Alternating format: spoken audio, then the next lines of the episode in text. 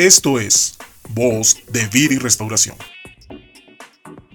Una palabra que transformará tu vida trayendo esperanza en medio de la adversidad. Voz de Vida y Restauración por el pastor Gerardo Santos.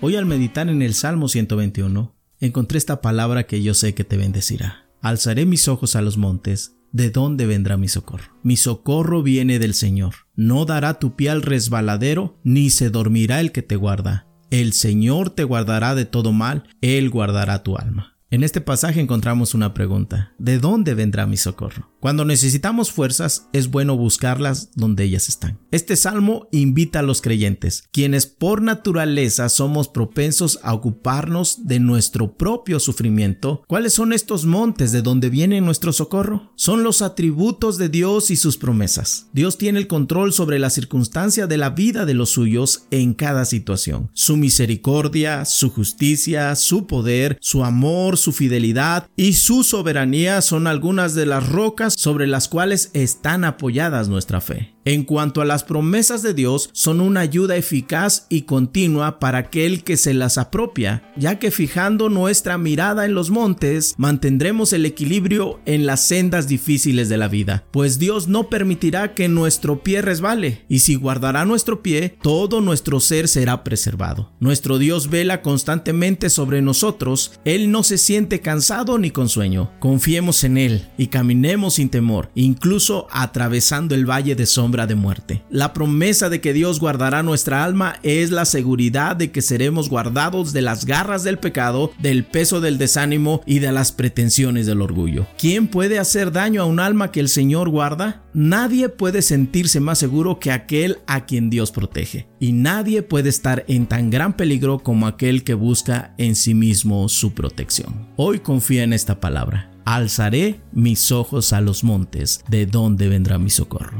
Mi socorro viene de Jehová, que hizo los cielos y la tierra. Que el Señor te guarde en este día, confía en Él y Él guardará tu camino. Gracias Dios porque tú nos guardas y tú nos proteges. En tus manos está nuestra vida y en ti descansamos cada día, porque aunque andemos por valle de sombra de muerte, tú nos guardarás y nos llevarás a lugares de delicados pastos. Te amamos Jesús porque tú has sido fiel a nuestra vida como lo prometiste. Amén.